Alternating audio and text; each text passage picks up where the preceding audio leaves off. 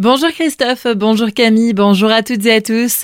Plus de 600 kilos de feux d'artifice saisis, alors que le transport et l'utilisation d'engins pyrotechniques sont interdits en Alsace jusqu'au 3 janvier.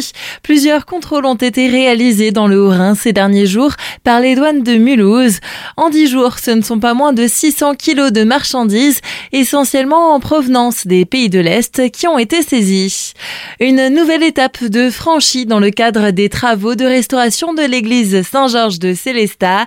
Celle-ci s'est passée vendredi à une quarantaine de kilomètres de l'édifice au sein de la société André Vaugelet à Strasbourg où les deux nouvelles cloches de l'église ont été coulées. Un procédé impressionnant.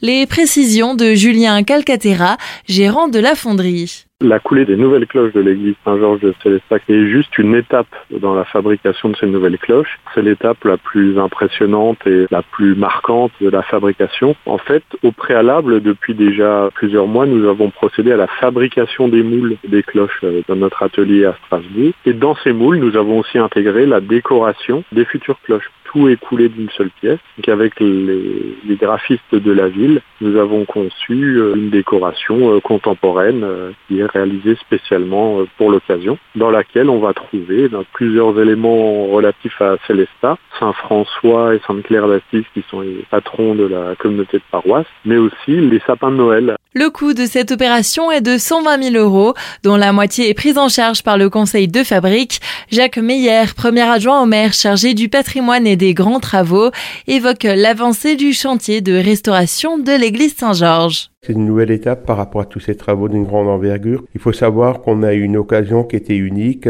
sachant que le beffroi a été totalement démonté et en train d'être renouvelé. Donc c'était l'occasion de faire descendre ces cloches, sachant qu'un campanologue avait fait une étude et avait défini clairement que le son de ces cloches n'était pas les bonnes comme cela devrait être le cas. La décision a été prise au niveau du conseil de fabrique de tout simplement fondre les deux petites cloches qui étaient présentes pour en refaire deux nouvelles qui devront répondre à une manière très précise au son. La prochaine étape de ces travaux va être le démontage au printemps prochain d'une partie de l'échafaudage qui entoure le clocher à l'heure actuelle et on continuera avec les travaux qui devront être réalisés à un niveau plus bas de l'ensemble de l'église Saint-Georges.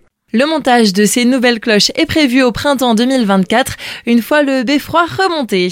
Fait divers, un homme a été mortellement blessé le week-end dernier à Villers après l'explosion d'un alambic un engin de distillation. Les faits se sont passés samedi en début d'après-midi dans le quartier Beauregard. L'appareil de location a éclaté pendant une phase de nettoyage. Âgé de 66 ans, la personne qui se trouvait devant a été tuée sur le coup. Une enquête est en cours pour préciser les circonstances de cet accident. 250 euros d'amende pour maltraitance. Le propriétaire d'un chien a été condamné hier par le tribunal correctionnel de Colmar. Il y a un an, son animal avait été retrouvé dans un état méconnaissable à Pfaffenheim. Souffrant d'une gale généralisée sévère et de multiples plaies ouvertes, cette chienne de 13 ans n'avait malheureusement pas pu être sauvée par la SPA de Colmar. Pour sa défense, son propriétaire a indiqué avoir sous-estimé la souffrance de son berger allemand qu'il pensait lié à sa vieillesse. Il a été condamné à 500 euros d'amende, dont la moitié avec sursis, à verser 1000 euros de dommages et intérêts à la SPA, 100 euros à la CNDA et 100 euros à l'association Sauvetage des animaux naufragés d'Internet. Semaine de déménagement pour la mairie et l'agence postale de Vitisheim, alors que les travaux de restructuration et d'extension de la mairie, prévus pour une durée d'un peu plus d'un an, vont commencer. Les deux services sont en train d'être transférés à l'ancienne poste, au 18 rue de Ilsenheim. Fermé au public pour ces raisons cette semaine, la mairie et l'agence postale vont réouvrir à leurs horaires habituels dès lundi. Et on termine ce journal avec une inforoute. Avec la pluie des derniers jours, les inondations sont de retour. La D210 entre Ebersminster et Ilsenheim est à nouveau barrée. Une déviation a été mise en place via les communes d'Ebersheim et de Muttersholz.